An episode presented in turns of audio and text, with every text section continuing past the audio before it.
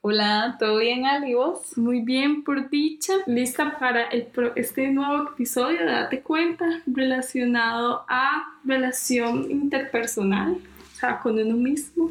Ajá, sí. No sé si habían notado que esta temporada hemos tratado como de hacer un viaje interior a través de todas nosotras, y digo nosotras porque nuestro, nuestros oyentes todos son mujeres. Bueno, hay un es un porcentaje como 15% de chicos que gracias, ellos son los que nos conocen.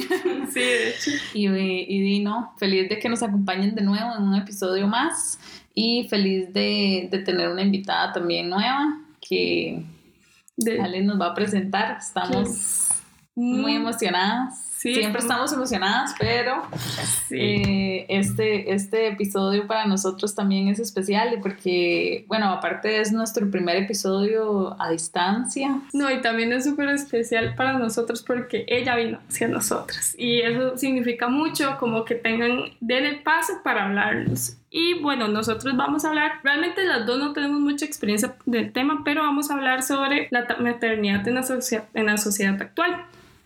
Entonces vamos a hablar con María Andrea García. Fijo la conocen por eh, María Andrea.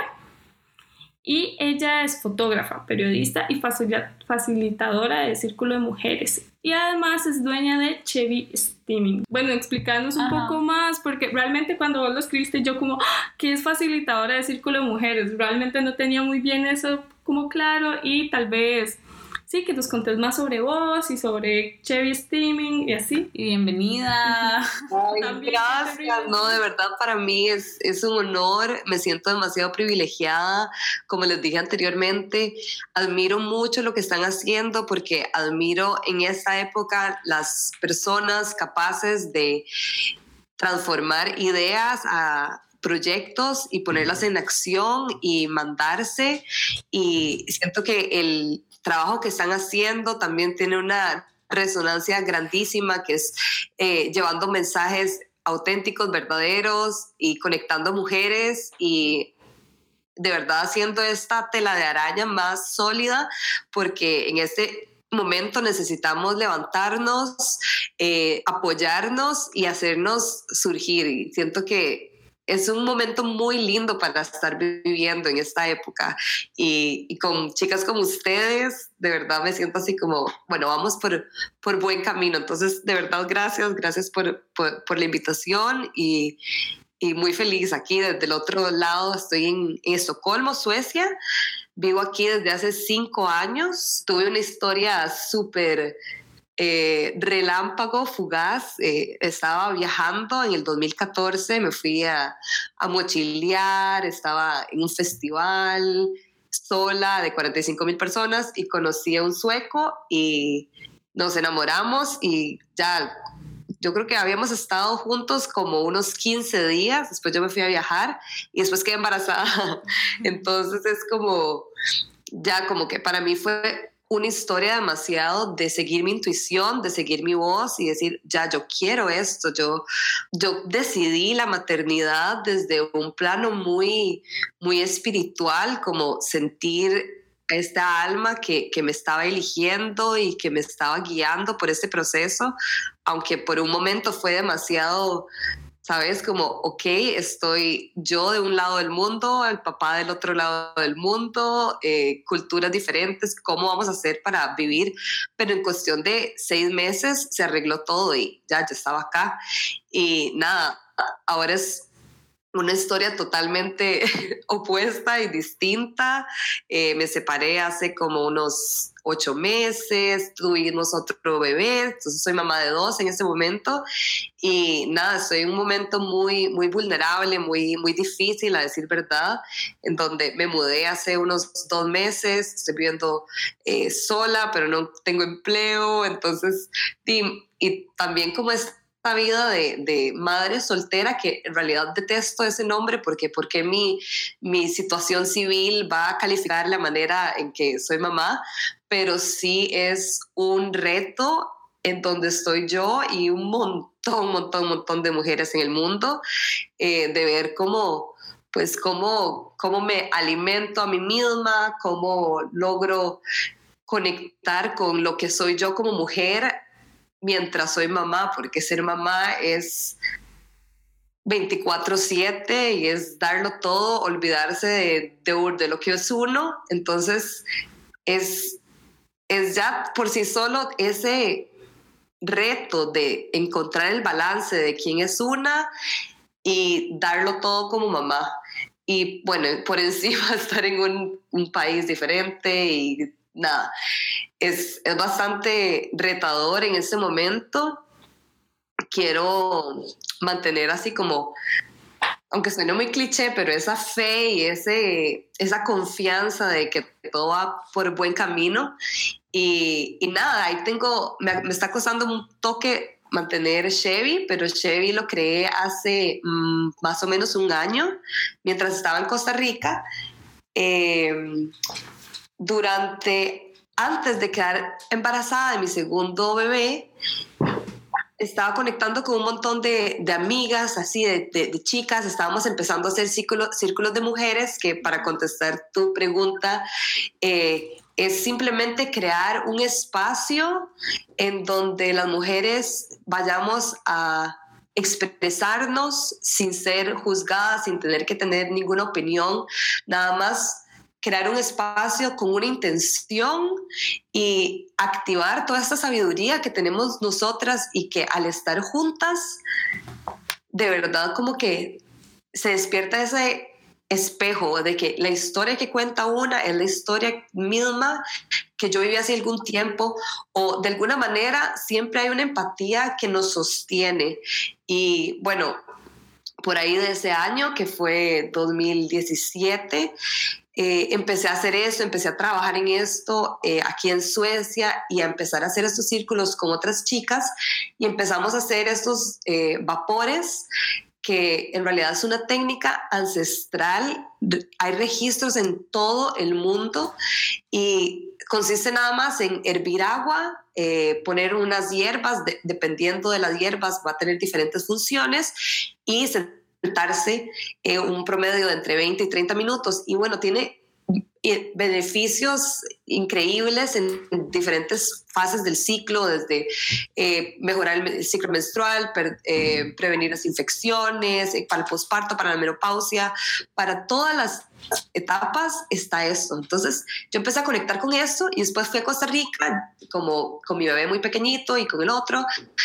Me cuenta que mi mamá le dijo a mi, a mi hermana, ah, tenés que hacerte un vapor. Y para mí era como, ay, esta cosa super new age que yo hago con mis amigas, súper, wow, súper cool. Es como, suave, mi mamá le está diciendo a mi hermana que lo haga. Le pregunté a mi abuelita, mi abuelita también lo hacía, la otra abuela también lo hacía que la manzanilla, que el romero, cosas que yo toda la vida he estado en contacto, es como, ah, suave un toque, acá, acá está, acá, acá tengo esto. Entonces, nada, empecé, hice unos círculos, haciendo también como enseñando y, teniendo la intención de conectar con esta área que aunque... Eh, una persona no tenga útero, todas las personas venimos de un útero, es el origen de la vida y es un lugar muy especial en nuestros cuerpos que es capaz de, mantener esa memoria celular. Por ejemplo, cuando estábamos, eh, cuando nuestra abuela estaba embarazada de nuestra mamá, nuestra mamá ya tenía todos estos óvulos fértiles para su vida fértil los tenía ahí y uno de esos éramos, somos nosotros.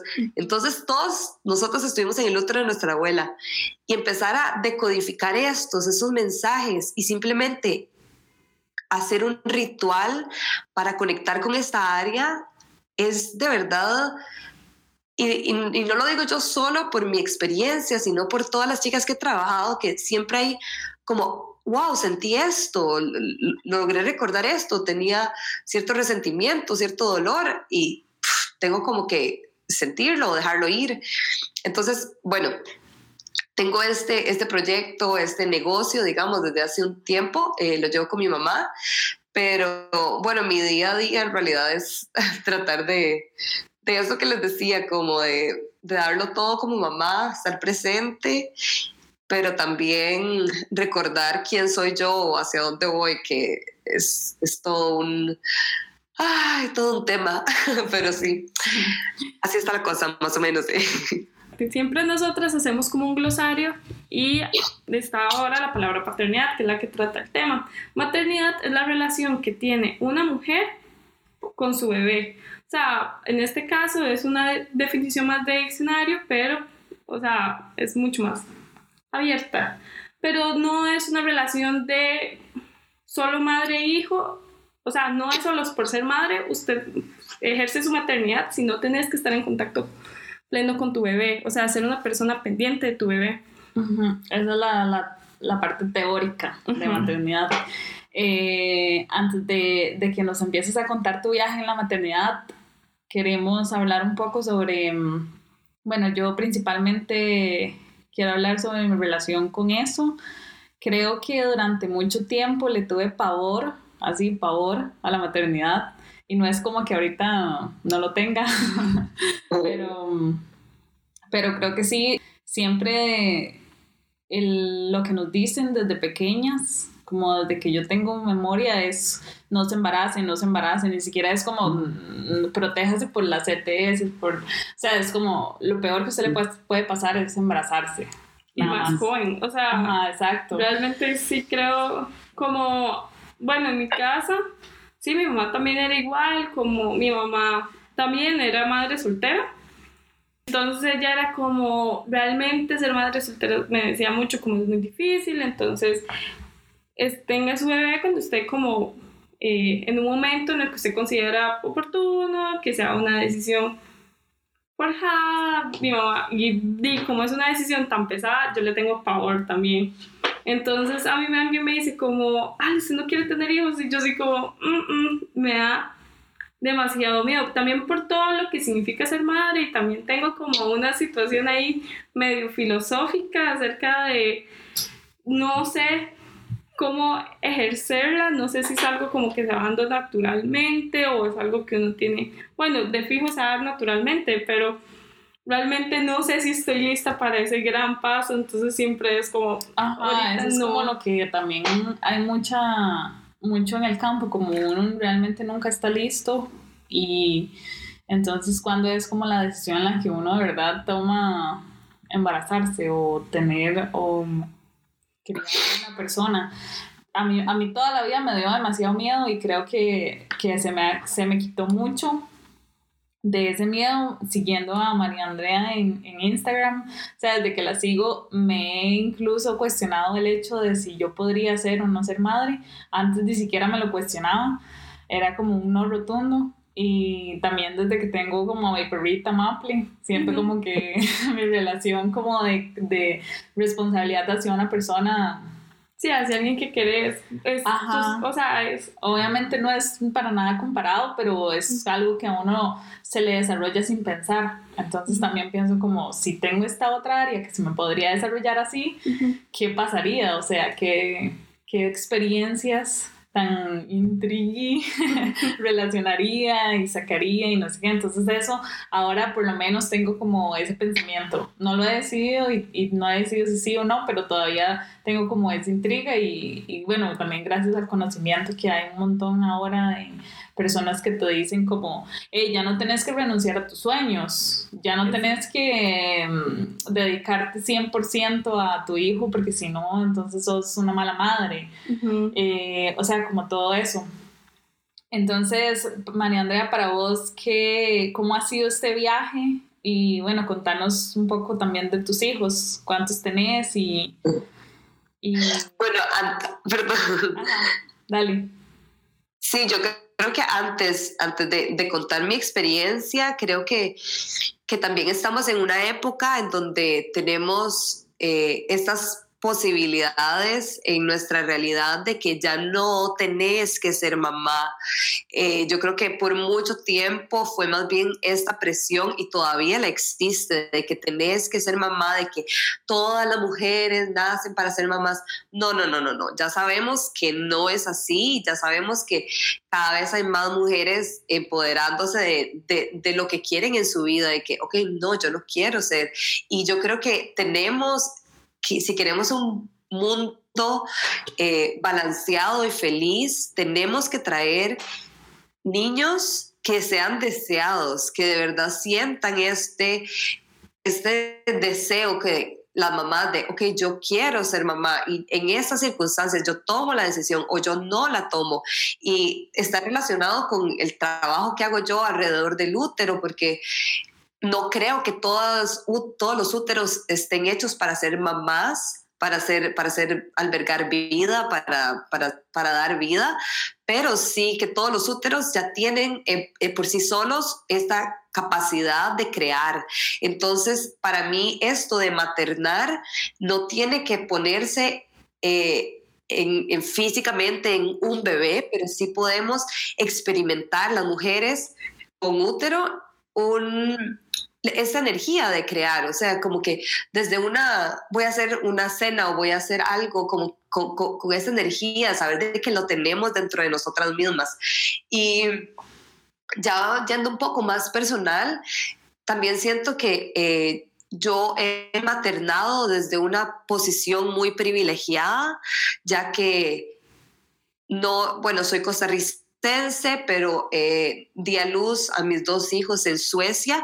Suecia es el país en donde el permiso parental es el mejor en el mundo, se puede decir. Estamos hablando de 480 días divididos para papá y para mamá, como año y medio, eh, mientras en Latinoamérica son tres meses. Estamos, eh, ¿Entienden la comparación? De tres meses es un bebé que todavía es demasiado bebé, que ahora actualmente las abuelas normalmente trabajan porque ya la pensión es otro tema, entonces tienen que ir a un daycare, eh, así el, digamos, lo, más común.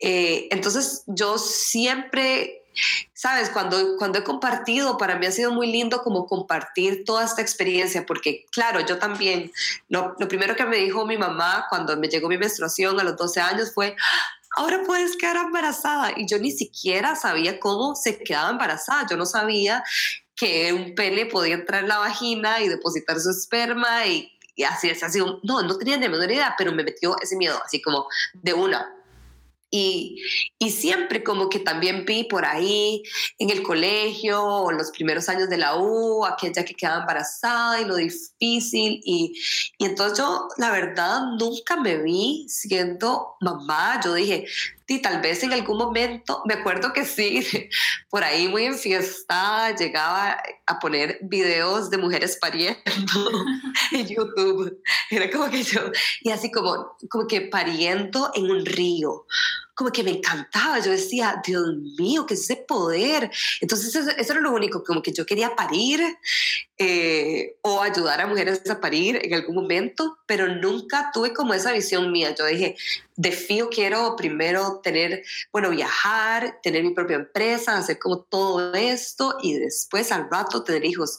Pero como les dije anteriormente, para mí fue algo como que llegó demasiado como un despertar espiritual, como que llegó de la mano con de Milo, mi primer hijo, que ahora tiene cuatro años y medio, y, y como yo pude como literal sentir su alma y en el momento de la concepción yo sentí así como una pregunta y yo dije, estoy lista, yo quiero eso, yo quiero ser tu mamá.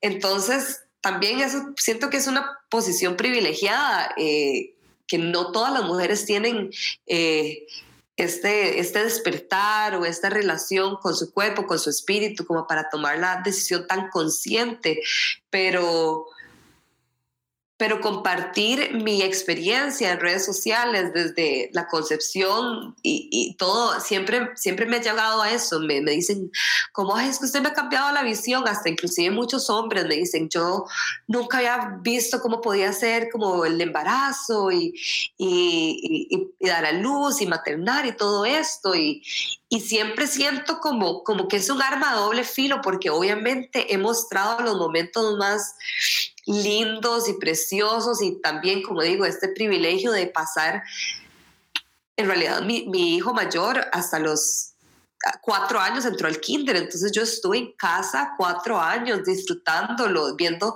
cada etapa, pero también, sabes, como que he compartido esto, pero también sé que que hay otra parte, otra cara. Últimamente, ya como en los últimos años, he tratado de, ok, no quiero que la gente crea que, ay, sí, que lindo soy mamá, yo voy a tener, porque es muy duro. Y ese era mi punto con lo de los privilegios. A pesar de que he tenido este privilegio y que las mamás somos mamás en diferentes maneras, diferentes partes del mundo, diferentes contextos, economía, todo es diferente.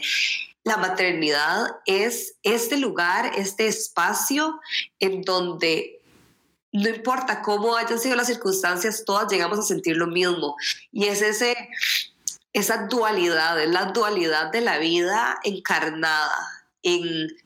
Es lo más hermoso, lo más hermoso de verdad como llegar a amar a alguien más que a ti mismo y sentir ese amor y, y, ese poder de tu cuerpo y todo esto, pero también decir como me quiero tirar del edificio, ya no puedo más, el cansancio, el cansancio es, es, es real, la, la, depravación, se dice depravación de sueño, sleep deprivation. Sí, como no dormir, eh, también todas las etapas traen demasiados retos y, y nada, yo siempre siento como que en esos momentos de desesperación, de que ya no puedo más, en ese momento somos todas una. ¿Sabes? Como que, claro, hay, hay también diferencia en las generaciones. Eh, yo siento que acá para mí ha sido un reto enorme porque en Suecia no tengo nada de familia. He tenido amigas, pero es una sociedad muy individualista, entonces también lo comparo con Latinoamérica, como yo fui criada de Figo, tenía a mi, a mi, tía, a mi abuela, más familia, era como más, más, más sostenido, pero, pero igual todas las mamás hemos sentido lo mismo, yo siento, entonces siento que es, es un momento en la vida como demasiada apertura, demasiada vulnerabilidad y y que ojalá fuéramos todas más empáticas en esos momentos, porque siento que más ahora con las redes sociales, como que todo el mundo es como, ay, ay, qué chiva, yo quiero ser así, porque todos muestran esta parte chiva y, y, y deberíamos de, de más bien, ay, agarrarnos porque solo nosotros sabemos lo duro que es.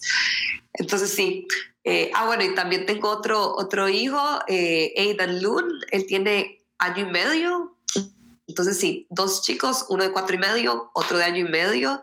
Eh, es, muy vacilón que tenga dos hombres y estoy entendiendo de verdad la energía masculina porque yo todo mi trabajo desde hace mucho tiempo está alrededor de las mujeres y todo y, ellos como que me aterrizan a, a otro plano y a entender esta, esta masculinidad. Y yo siento que la manera en que yo les enseño también eh, lo que es habitar en el cuerpo de una mujer, eh, les cuento así desde ya, desde la desde un año, eh, ellos ven mi menstruación, yo les enseño, se las vamos a dejar a las plantas, les cuento así como toda la historia del útero, entonces ya digamos, vi lo que tiene cuatro años, es como, eh, ay, ¿cuándo, ¿cuándo viene tu, tu, tu, tu, sangre?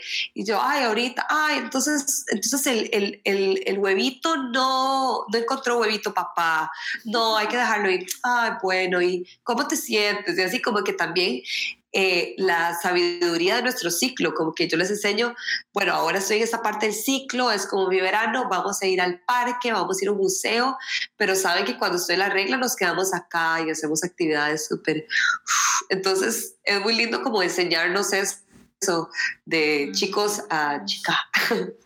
Sí, de ser los partes del proceso femenino y que no sea algo como el que ellos no puedan pertenecer o que no deban saber porque está prohibido por Sí, yo creo que es súper importante en la sociedad que todo, todas las madres hagan eso, no solo con hijos, sino hijas, porque tampoco a uno le involucran y es algo que a uno le va a tocar y es algo que o sea, va a venir si uno lo va, lo va a vivir y no se lo explican, imagínese el hermano de uno que no tiene nada o sea, no, y además es demasiado loco el hecho de que cuando a uno le viene la regla, uno no sepa qué, qué pasó. Estaba súper asustada, yo pensé que me iba a morir. Es que a mí sí me dio medio grande, como los 16, entonces sí, ya tenía mis amigas, mi mamá, o sea pero yo no sabía ponerme una toalla a los 16. Yo era como, ok, son tres stickers, ¿cuál es el tercero? Yo yo lloraba porque yo, ma, pero ¿qué es esto? ¿Por qué me sale sangre de mi vagina? Bueno, a mí no me explicaron nada y después es como no sé, como escóndase, pase toallas ahí de contrabando. Eh, si, si, la tiene nadie se puede dar cuenta porque si no en el colegio la, isla, la aíslan demasiado. O sea, a mí los primeros meses de mi regla siempre se me pasaba la regla, siempre, todo el tiempo. Entonces para mí siempre fue una relación de, de vergüenza.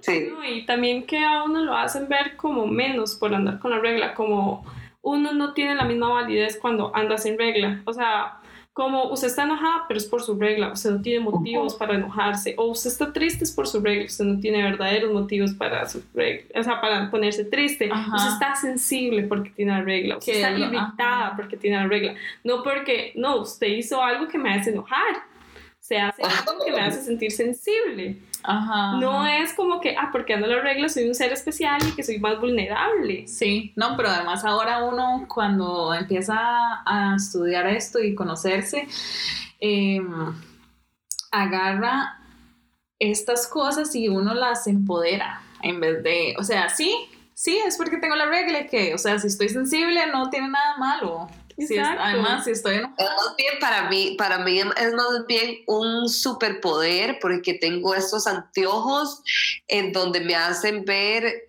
que, sabes, como, ok, tengo que, eh, esto es, esto es un, es, es, un tema sensible en este, en este momento de mi vida. Eh, tengo como más cariño y compasión hacia mí misma porque a veces me recuerdo, ay no, estoy en esa parte de, del ciclo, lo estoy haciendo lo estoy viendo con esos anteojos, entonces también como que, ok, no de que estoy exagerando, sino que estoy viéndole un toque más eh, amplificado de lo que es, pero también honrar mis emociones, o sea, quien, eh, eh, todo este discurso es porque nos han dicho que, que, que, que estar abajo en, en, en, emociones, estar demasiado emocional es, es malo, pero en realidad es un regalo porque estamos sintiendo y esa es la única manera de darnos cuenta que estamos vivos porque estamos sintiendo. Entonces es como, ok, ¿por qué no le damos vuelta al discurso? Pero sí hay demasiada desinformación, demasiado tabú. Siento que eso está cambiando muchísimo ahora. Hay muchísimas activistas, hay muchísimas...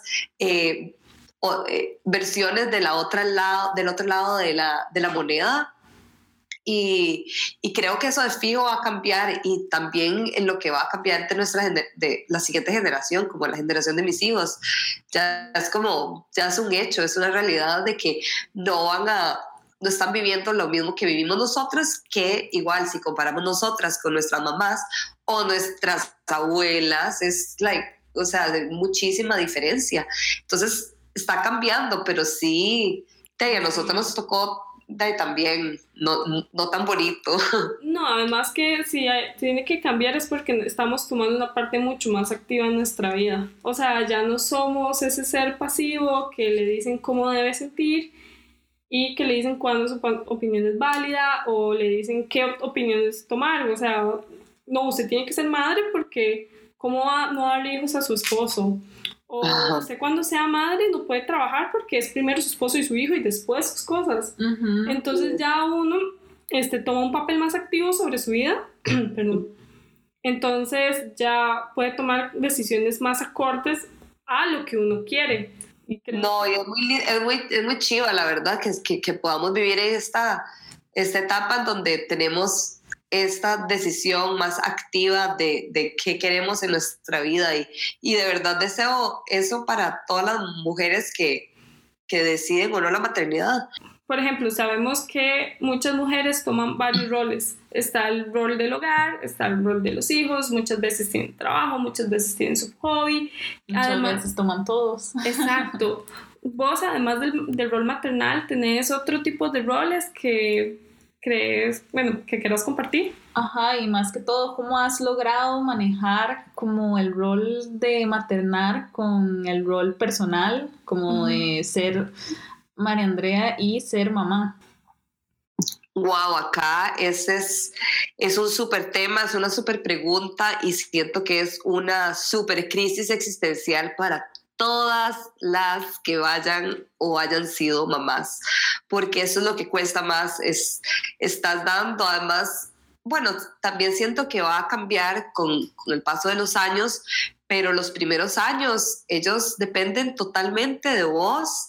Eh, también si decidís eh, eh, amamantar, o sea, son 24 horas al día en donde un ser está dependiendo de tu energía y tú le das tu energía a él. es, es de verdad muy difícil y para mí siento que mi primer hijo pasé por totalmente perderlo, perderme, perderme en, en quién soy yo, qué quiero yo y nada más darlo. Además, el primero uno tiene como todos estos ideales. Y siento que ahora es uno de los retos de, ser mamá que, sabes, tenés que dar teta y tenés que eh, dar comida eh, orgánica y esto y el otro y no plástico y, y eh, mucho, sabes, como que tenemos toda esta información de lo que es bueno para los bebés, y, pero se, se abandona totalmente lo que es bueno para la mamá y para mí ya mi primer, mi primer hijo como que nada más lo di todo y hasta que, hasta que uno totalmente se descarga. Espero que no haya que llegar a ese momento, pero muchas veces uno tiene que llegar así a tocar el fondo y tocar la total oscuridad para decir, no, suave, voy por el otro lado y acá encuentro la luz. Y con mi segundo siento que he tenido más balance con eso de ponerme a mí misma de primero. Y, y es algo que, como digo, lo, lo aprendí ya por, por las malas, digamos, pero bueno, no hay errores, sino cosas que no aprendimos o que aprendemos diferente, pero, pero sí, ah, yo siento que eso ha sido como de, de, lo más valioso, de ponerme a mí misma de primero y darme cuenta que cuando yo estoy bien, ellos están bien. Entonces, cuando yo invierto tiempo en mi self care y por eso es una de las razones que yo creé, hice Chevy, que yo me di cuenta que ese momento de que yo me meto a la ducha y cierro y hago una tina y me hago mis faciales y mi exfoliación y me hago un vaporcito y ya me, me doy todo este amor de reina y en ese momento soy mejor mamá. O cuando digo, ya voy a ir a salir, eh, voy a ver mis amigas o voy a ir a tomarme algo o time off, en esos momentos en donde me logro nutrir a mí misma, soy mejor mamá porque ya estoy recargada y les puedo dar a ellos una energía más auténtica y no esto como de que está muy impuesto y que es lo que tengo. Pero una vez más, este es un privilegio. Eh, he tenido, eh, mi expareja es un súper, súper, súper papá y hemos tenido los roles de la casa muy divididos. Eh, ahora bueno, también es algo que, que, aprendí, que digamos, acá en Suecia, cuando, hay, cuando se divorcian, eh, se divide 50% eh, el papá y 50% la mamá. Entonces, eh, todavía no he llegado a eso porque mi chiquito, el pequeñito está muy pequeño todavía, pero, pero sí como que ya veo ese, esa distribución equitativa, lo importante que es, porque es totalmente diferente cuando estás sola y no tienes ninguna ayuda y siento que, que eso es clave, o sea, si, si querés, si estás dudando, eh, si querés ser mamá o si tienes un llamado, es muy importante para cada fase de la maternidad, tener una red de apoyo, tener una comunidad que de verdad vaya a sostenerte y se trata de sostener a la mamá. Siento que casi siempre se, se hace todos estos eh, las visitas y todo alrededor del bebé y el bebé y la mamá qué, o sea, la mamá la que está pasando por todo esto que es como su mundo se está viniendo abajo y es hermoso y pero es, es, es una crisis por sí sola y, y cuánto apoyo hay y cuánto debemos de difundir este mensaje de que tenemos que sostener a las mamás, de que así se sostiene a una sociedad, porque si la mamá está nutrida, así va a nutrir a sus hijos de mejor manera.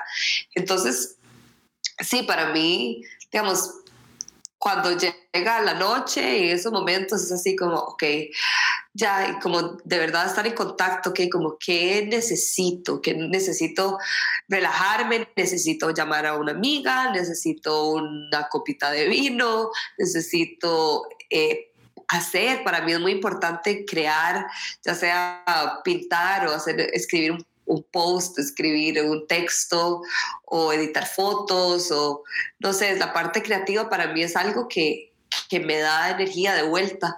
Entonces, eh, siento que, o sea, si hay mamás ahí es, escuchándome y que tienen un momento difícil, de verdad que no se olviden de, de recargarse a sí mismas. Es, es, de verdad muy, muy importante porque de ahí, de ahí sí, es, e, es la base. Si no, si no tú tu terreno va a estar desbalanceado y no se puede.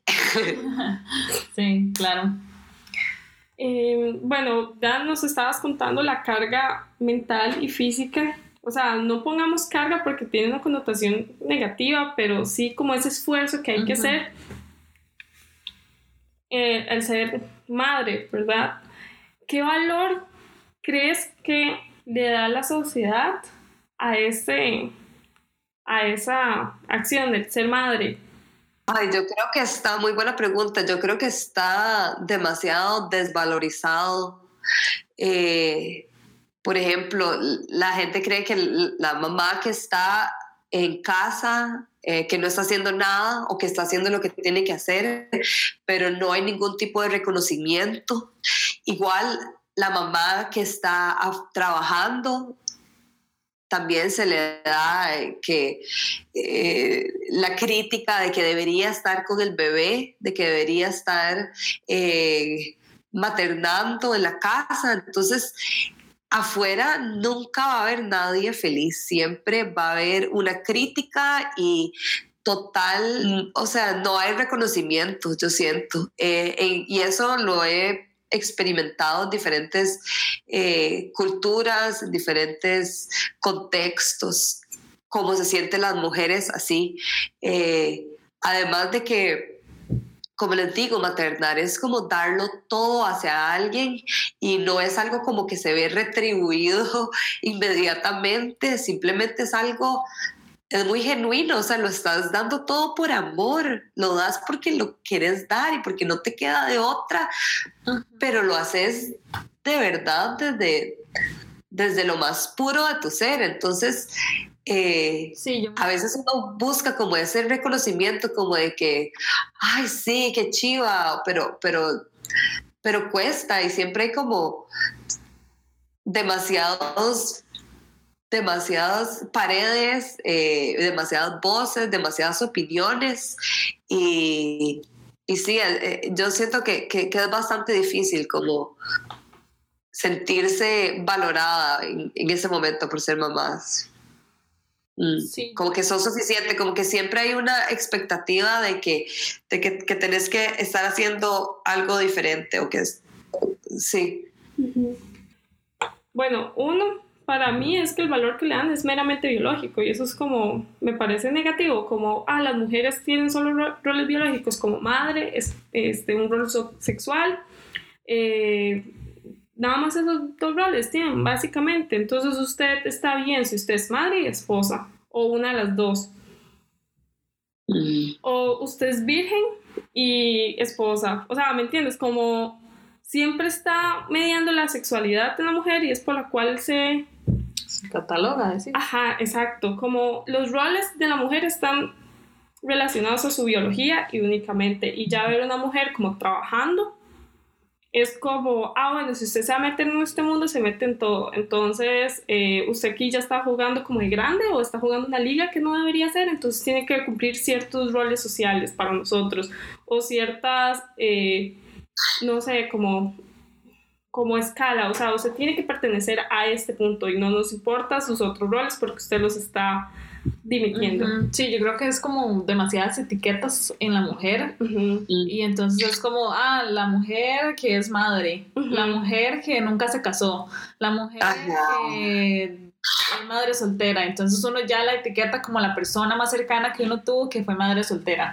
Y ahí empieza la idealización de, los de la mujer como multitareas, como, ah, usted es mujer, entonces puede hacer dos cosas al mismo tiempo. Y es como, no, soy un ser humano, puedo hacer la cantidad de cosas que pueda hacer, listo.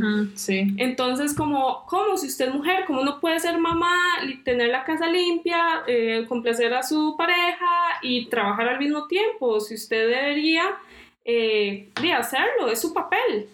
Entonces, bueno, no sé qué opinas acerca del tema de las mujeres multitareas.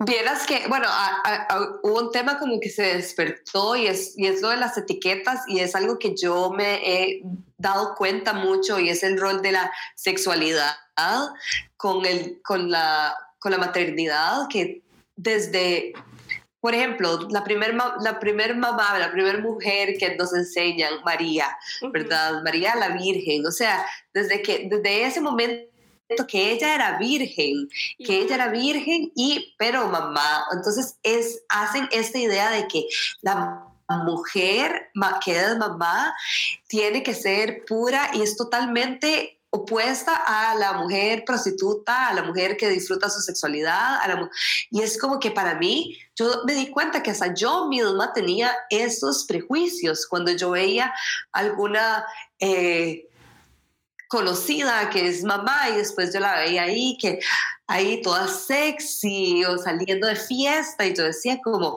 ¿qué? O sea, y yo que soy como, según yo, súper open-minded, me di cuenta como que wow, pero eso es todo.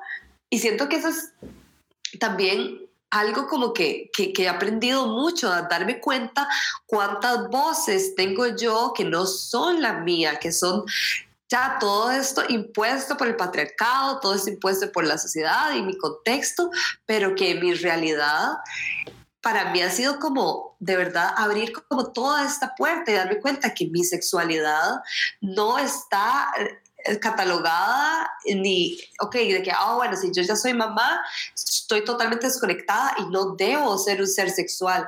Y más bien me doy cuenta también cuando yo trabajo con mujeres que van a dar a luz eh, o preparando mujeres eh, para el para el parto y cosas así, me doy cuenta cada vez más que más bien el parto y el embarazo son el eslabón perdido de nuestra sexualidad, pero sentimos tanto como ese, ay no, de que tener un bebé adentro es ese símbolo de pureza y santidad total, que sí, es un momento demasiado espiritual, es un momento demasiado, wow, o sea, siento que todas las mujeres embarazadas deberían estar así como en un pedestal porque están de verdad cargando vida, una vida adentro, pero porque eso no puede estar relacionado con la sexualidad si la sexualidad es la vida, es la, fuente, la, la, source, la, la fuente de la vida.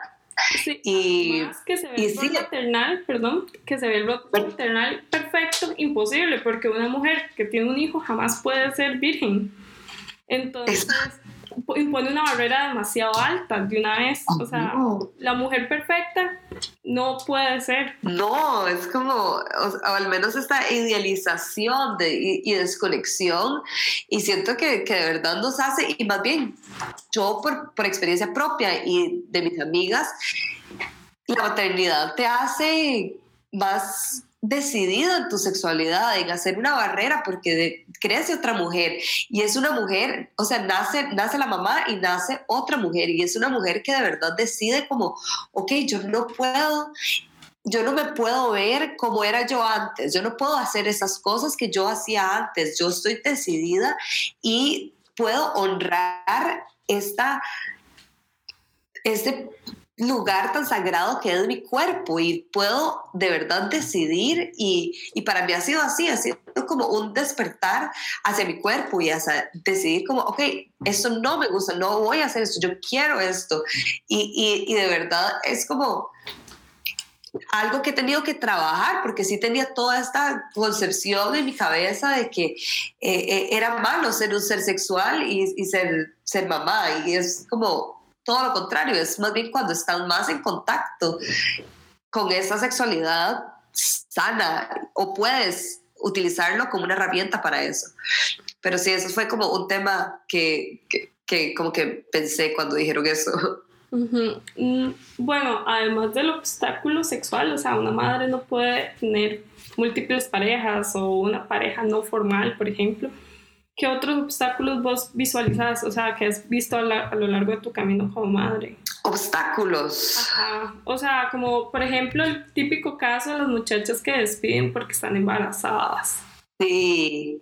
Bueno, eso también, también siento que, que, que acá, acá yo no, acá más bien es como en Suecia es como demasiado bien porque obviamente la, la, tasa de natalidad es muy diferente a Latinoamérica y, y hay como es un país muy feminista en donde desde, los noventas eh, están todas esas reglas implementadas. Entonces más bien eh, yo aquí en ese país no he visto amigas y así teniendo eh, obstáculos, pero yo sé que en el mundo entero más bien es, esto es la excepción, o sea que más bien eh, siempre ah, para elaborar, para, para todo es así como, ay, pobrecita, o que no quieren contratar porque tiene mamá, eh, porque es mamá, o porque, eh, o sea, sí, sí siento que hay demasiados obstáculos, pero pero sí, o sea, una vez más, mi, mi al menos mis obstáculos han sido más eh, relacionados con, con la falta de comunidad o de familia aquí en ese país, o sea, de lo, fácil que sería maternar del otro lado del mundo. Eh, también, o sea, tener la energía, tener la energía suficiente para todo lo que quiero hacer, porque en serio yo como que quiero, pero ya al final del día estoy tan cansada y es algo que todas las mamás pueden resonar, o sea, de que de e, ese, esa dualidad, todo lo que quieres hacer y todo lo que soñas y que cuesta mucho, pero eso de verdad, si conocen a alguna mamá haciendo un proyecto, conocen a alguien, o hasta su propia mamá, ni siquiera tiene que haber hecho un proyecto, el simplemente hecho de, de maternar es suficiente, pero si quieres hacer algo más allá, siempre va a ser más difícil que una persona que no tenga un hijo. Entonces, eh, vayan, vayan en ese momento y manden un mensaje a todas las, personas que conozcan que, que son mamás, porque de verdad es, es, demasiada como la energía que te, que te quita y, y que, o sea, aprender a administrarla es todo un reto. Y para mí, en lo personal, tengo muchos problemas para organizar mi tiempo. Eh, una vez más, tengo como literal cinco años de no dormir porque le di teta a uno de, justo antes de quedar embarazada del otro. Entonces, ha sido así como ya como el cansancio mental eh, es de verdad un obstáculo. Pero bueno, ahí va. Yo sé que va a ir va a ir mejorando al menos, no van a estar chiquititos tanto tiempo. Sí, no, no, si crecen y bueno, como ahora están como muy viendo todo tu proceso y viéndolo, o sea, no tienen miedo a ser vulnerable frente a ellos, va a ser mucho más fácil para ellos ser empáticos y no solo con vos, sino con otras mujeres, con otras personas, o sea, realmente verlo, o sea, como que uno siempre le enseñaron como no mostrarse vulnerable ante nadie y creo que muchas cosas cambiarían si uno ve la vulnerabilidad de pequeño. Uy, total, o sea, para mí eso ha sido como de mis pilares, o sea, yo, y, y me pasó el otro día, o sea, que ya, o sea, en serio estoy pasando por un momento tan difícil que no puedo no puedo no mostrarles quién yo soy a mis hijos, o sea, y, y, hablarlo, hablarlo con transparencia, cómo me siento, o sea, mis emociones son mi regalo, como los dije antes, entonces yo, o sea, nada más estaba así llorando enfrente de ellos y, y uno no, no habla, nada más me abrazaba y Milo llegó, que sí habla, y me dijo, tranquila, todo va a estar bien, Bob Marley lo dijo, pero, pero o sea, como ¿sabes? Como que no, ni siquiera, ni siquiera ellos ni siquiera preguntan, que qué, ni siquiera tienes que explicarles, es, nada más como, ay, qué rico poder mostrarle a mis hijos toda esta gama de emociones que vienen con la experiencia humana. Es como, ah, para mí ha sido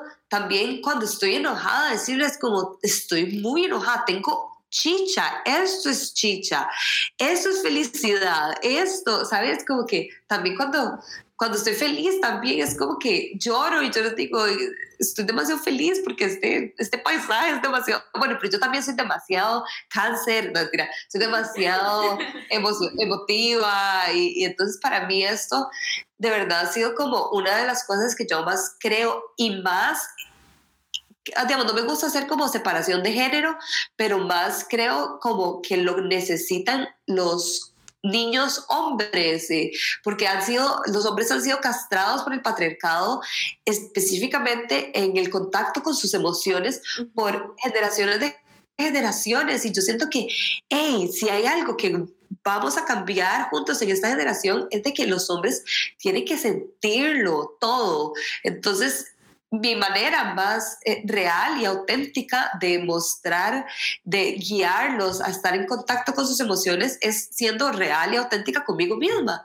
Entonces, eh, esa relación, y bueno, yo lo veo al menos conmigo, él también es muy, muy, eh, muy emotivo, emocional, y, y, a veces me dice como, es, es, que estoy enojado, y me dice, no, no estoy enojado, estoy triste.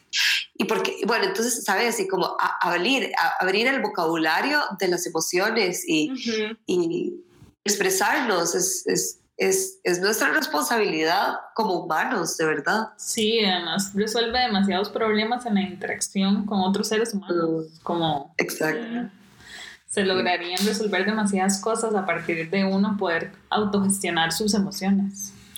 Sí, no tener miedo a ciertas emociones y poder hablar de ellas. Y es mucho mejor aprenderlas desde una edad temprana porque, bueno, por experiencia es lo peor aprenderlo después porque uno tiene que estar volviéndose a conectar con uno mismo y decir como, esto es lo que siento o a mí me duele el estómago cuando estoy molesta y a mí me duele la cabeza cuando estoy triste o cosas súper pequeñas que uno no se da cuenta, pero uno tiene que reaprenderlas ya se ha hablado demasiado de esto y sabemos que ahora la maternidad es, es algo que estamos em, empoderando desde el lado de maternidad deseada.